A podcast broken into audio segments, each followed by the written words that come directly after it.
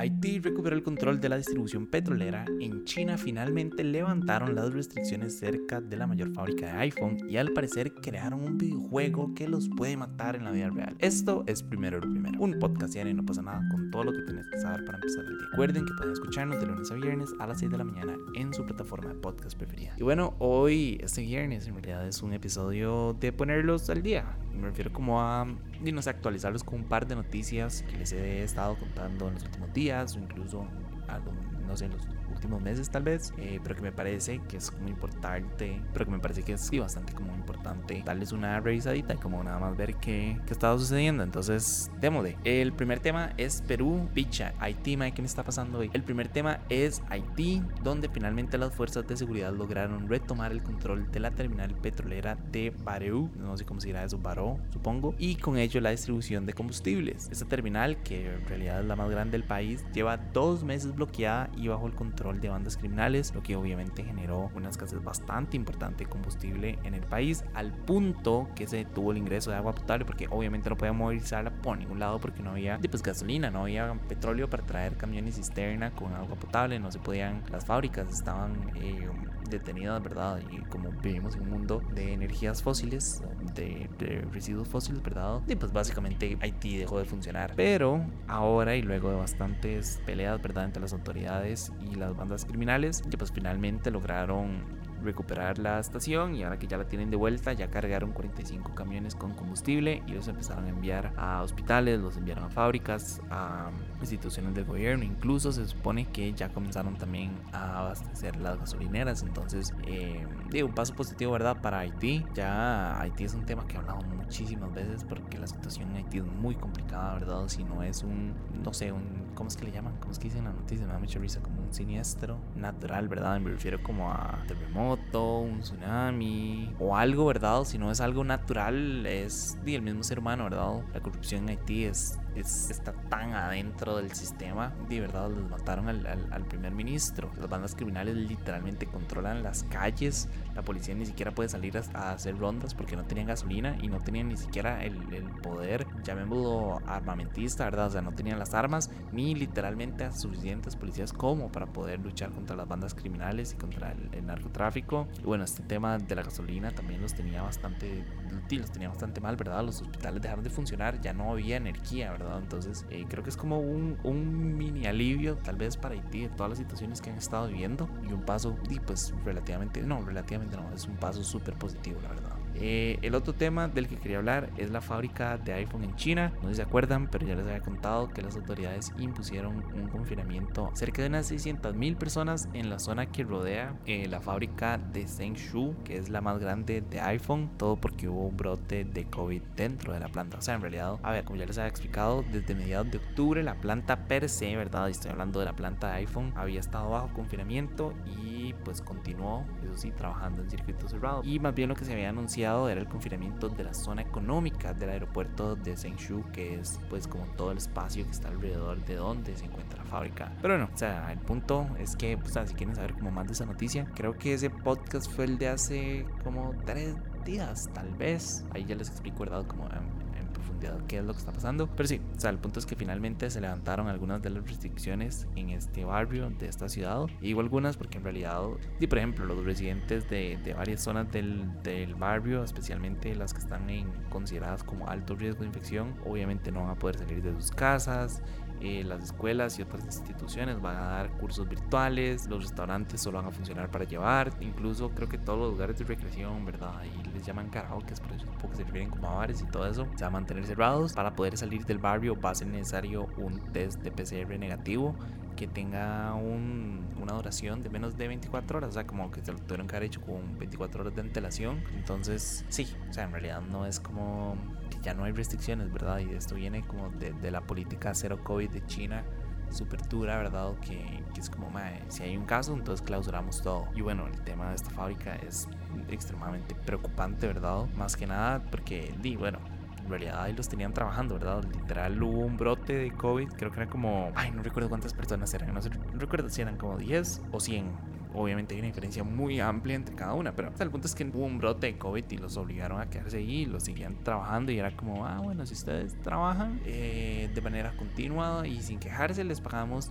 100 mil yens. Y ahí si trabajan todo noviembre sin sacar ni un solo día de, de, vacaciones, ni de enfermedad, ni nada, les vamos a pagar 15 mil yens. Y, o sea, y es una cantidad pues importante, ¿verdad? De dinero, pero igual eso no quita que que literalmente es, más, es esclavitud moderna, es obligar a una persona a quedarse a trabajar, ¿verdad? Ahí dentro de una fábrica y ellos estaban como hacinados, no tenían ropa, ¿verdad? Entonces creo que tal vez lo más importante es todas estas tomas, ¿verdad? De las personas saliendo, como saltándose las vallas y las rejas del, recinto para poder salir porque sabían que les iban a imponer una, pues una orden de restricción. Entonces creo que es positivo que ya hayan abierto. Obviamente las fábricas van a seguir trabajando con esta modalidad de, de circuito cerrado. De hecho, los, obviamente los empleados los van a mantener dentro del recinto. Entonces, sí, no sé qué tan, qué tan positivo sea. Eh, más allá como que intentarlo meterlo, ¿verdad? Como una noticia súper positiva. Como ya se levantaron las restricciones. Es como no. O sea, no se han levantado todas las restricciones. La gente todavía no tiene libertad de, de, paso y no pueden ir donde les ronque la gana, ¿verdad? Nada más están ahí todavía todavía encerrados. Entonces, sí,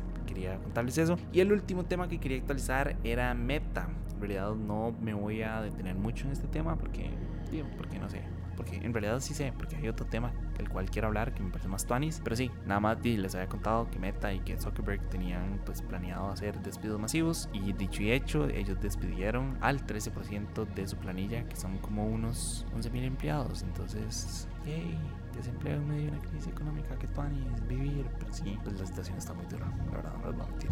Eh, pero bueno, antes de seguir, y esto me, me, anima demasiado, quería contarles que este episodio de Primero lo Primero es traído a ustedes cortesía de Pollos Lali, que es un negocio familiar con más de 25 años de experiencia en pollo frito. Yo, personalmente, soy uno de esos más a los que les cuadra el pollo frito, calentado como un billo, man, no hay nada más rico que eso, ¿verdad? Y les puedo asegurar que Pollos Lali es y siempre a ser la opción. Entonces, si van para la playa, Pollos Lali. Si van para el estadio, Pollo Lali. Si van al 15 años de esa prima segunda que la última vez que la vieron tenía dos años, Pollo Lali. Si van, obviamente, si van en el bus, ustedes saben, Pollo Lali. No mentira, se la creyeron. Más, obviamente es un anuncio falso, pero, pero podría ser real y podría ser su negocio. O sea, imagínense que esto lo escribí como en dos minutos y literalmente nada más me base en mi almuerzo, que es un pedazo de pollo frito y uno de mis restaurantes favoritos, Lali. Entonces, imagínense lo que podría hacer con tiempo y con información de sus empresas. Entonces, ustedes quieren un espacio y quieren que publicitemos su negocio, su empresa, o, no sé, ustedes, tal vez ustedes tengan como un emprendimiento de fijo, les vamos a abrir aquí un espacio, entonces nada más manden un correo a info no pasa nada.com y planeamos algo bien tonis y hacemos como un anuncio, un anuncio muy chido. Entonces, ya saben, tienen el espacio abierto y nada, perdón por perdón por mi loqueras. Pero bueno, ahora sí, ya pasemos al último tema y es que más de verdad esto es de verdad que sí es un tema bastante loco. Y es que resulta que Palmer Luckey, nada más y nada menos que el padre de la realidad virtual moderna y el creador de Oculus Rift, que es como probablemente la marca más conocida de realidad virtual, la compró de hecho, si no me equivoco, Meta en su momento. El punto es que él se inspiró en el anime Sword Art Online para crear un casco de realidad virtual que mata al usuario si esa persona se muere dentro del juego. Nunca he visto Art Sword Online en realidad, pero tengo entendido que, va como por esa línea. Perdón, lo dije súper mal. Es Sword Art Online. Discúlpenme amigos, amantes del anime, les juro que a mí también me cuadra, nada más que nunca he visto este. Pero lo que tengo entendido es como que ellos tienen que conectarse como un videojuego, ¿verdad? A través de unas lentes de realidad virtual. Y bueno, obviamente está como súper. Pues obviamente es una trampa. Y si se mueren, creo que tienen como que superar como unos laberintos o como unos cierta cantidad de niveles. Creo que son como 100 niveles. Y, si se mueren, pues mueren en la vida real. Entonces, o sea, va, va, por esa línea, ¿verdad? Entonces, o sea, si quieren, pueden ir a buscar fotos del casco en internet. Porque obviamente no se las puedo enseñar porque es un podcast. Pero, pero en realidad es uno normal y corriente, nada más que tiene tres módulos de cargas explosivas apuntando así directamente al cerebro del usuario. Y pues si ustedes se mueren en el juego, literalmente es un game over. La explicación que dio Loki y se las voy a decir así citada. La idea de vincular tu vida real a tu avatar virtual siempre me ha fascinado. Elevas instantáneamente las apuestas al máximo y obligas a la gente a replantearse fundamentalmente cómo interactúan con el mundo virtual y los jugadores que hay en él. Los gráficos exagerados pueden hacer que un juego parezca más real, pero solo la amenaza de graves consecuencias puede hacer que un juego se sienta real para ti y para todas las demás personas del juego. Sí, no sé qué decirles sobre esto, como primero que nada, ni siquiera sé si es legal. Segundo, ni siquiera sé si lo están vendiendo como mercancía, ¿verdad? Obviamente, es que no sé, esto es tan extraño, esto es tan nuevo. Yo soy un gamer, lo admito, y ya me cuadra muchísimo jugar. Pero siempre soy el Mike que, que, tiene que jugar como un par de, de, partidas para calentar. Porque usualmente las primeras como tres partidas de lo que juegue me muera. Eh, me muero, perdón. Entonces no sé cómo si quiero literal morirme así tan estúpido. Pero, pero sí, o sea, no sé, me pareció demasiado loco. Y me encantaría saber como qué, qué pasa, ¿verdad? Por la cabeza de una persona para decir como, ma, voy a crear esto. Y después qué pasa por la cabeza de una persona que dice como, ah, madre, ¿saben qué voy a hacer? Voy a, no sé, voy a jugar esta hora. Sea, ¿se imaginan? Entiendo lo que él está diciendo, como de que esto, ¿verdad? Obviamente ayuda como a elevar las sensaciones y las, la forma de uno interactuar con el juego.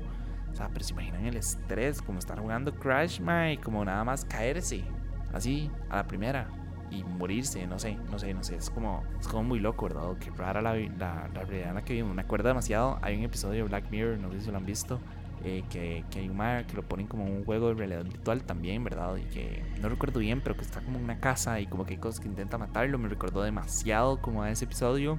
Y nada, y nada más me fui como el ride pensando que qué loco que Black Mirror literal se está convirtiendo en nuestra realidad y no sé si eso es algo positivo. Probablemente en realidad es algo muy muy negativo, ¿verdad? Pero bueno, ya que estamos hablando de Black Mirror, voy a aprovecharme para hacer la recomendación de eso. hay un episodio demasiado bueno, probablemente sea mi episodio favorito de, de Black Mirror creo que es como de la tercera o cuarta temporada, me acuerdo que se llama San Junipero, que es como de, de, de estas dos muchachas, ¿verdad? Que están como en los ochentas y que se conocen en un bar y que se enamoran y toda la vara. Eh, no les voy a como spoilear toda la vara, pero nada más ese episodio es una loquera, eh, lo hace a uno replantearse probablemente como todas sus decisiones de vida. Uno y dos, lo hace uno replantearse como demasiado el futuro. Y tres, mae, yo lloré como nunca antes con ese episodio nada más me fico demasiado al ride llorando, llorando, llorando. Entonces, si tienen la oportunidad de ver ese episodio, véanlo. Esa es mi recomendación de hoy. Porque estaba pensando como, mamá, podría no solo recomendarles películas y series y libros, sino que podría recomendarles música también. Eh, es que ahorita nada más me fui demasiado al ride como escuchando a... Este más se llama Kevin Carl, K-A-A-R-L. Es un cantante mexicano como de folk norteño, llamémosle así, pero es demasiado bueno. Eh, probablemente lo han escuchado, es relativamente famoso, o me gusta pensar que, sea, que es una persona famosa, pero sí, tiene una, una canción es probablemente mi canción favorita del momento, se llama Me encanta, el video es muy tuanis, también está grabado como si fuera una cámara de estas de, películas, y no me refiero como a películas, películas, ¿verdad? Sino como a una cámara análoga, es como muy tuanis, las canciones de él como en general son como tienen como demasiado sentimiento y como que a mí en lo personal me han ayudado como a, no sé, como a entender muchas situaciones de mi vida amorosas, etcétera, etcétera. Entonces, me solo recomiendo Kevin Carl, nada más búsquenlo ahí como en Spotify. Más si supieras, pueden escuchar Me Encanta, pueden escuchar Vámonos a Marte, pueden escuchar, ¿qué más, qué más, qué más? Más, hay una súper famosa porque no me acuerdo. Pero bueno, el punto es que búsquenlo, el, el más muy tuanis. Esas son mis dos recomendaciones para esta semana. Pero bueno, eso fue todo por hoy. Su apoyo, si es posible, primero lo primero. Recuerden que pueden apoyarnos en patreon.com slash no pasa nada oficial. Y para seguir informándose, recuerden suscribirse a nuestro newsletter diario que pueden encontrar en nuestras redes. Como siempre, todos los links van a estar en la descripción. Y para los que nos están escuchando por Spotify, quería preguntarles, ¿ustedes jugarían ese videojuego? De fijo, pónganlo ahí me encantaría como, o sea, genuinamente tengo demasiada curiosidad de saber si ustedes lo jugarían o no. Y quiero que se pongan como la mano en el pecho y sean honestos, porque yo sé que mucha gente va a decir como, ah, sí, yo de fijo y me tiro y yo juego, pero es como, o sea, consideren que su vida está en riesgo y que tienen como tres pedazos de dinamita apuntándoles al cerebro y si, fallan, explotan, ¿verdad? Entonces, de nuevo, muchísimas gracias, feliz viernes, espero que descansen bastante. Eh, vaya, casi está acabando el año. O sea, de verdad, ya casi está acabando el año, entonces aprovechen estos fines de semana para poder descansar. Yo sé que uno ya está cansado para estas épocas. Espero que pasen un fin de semana muy tuanis. Y si viven en Cartago, muchísima suerte, muchísima tranquilidad saliendo de ahí, si es que van a salir, porque es imposible moverse. Y nada, me escuchan el lunes. Chao.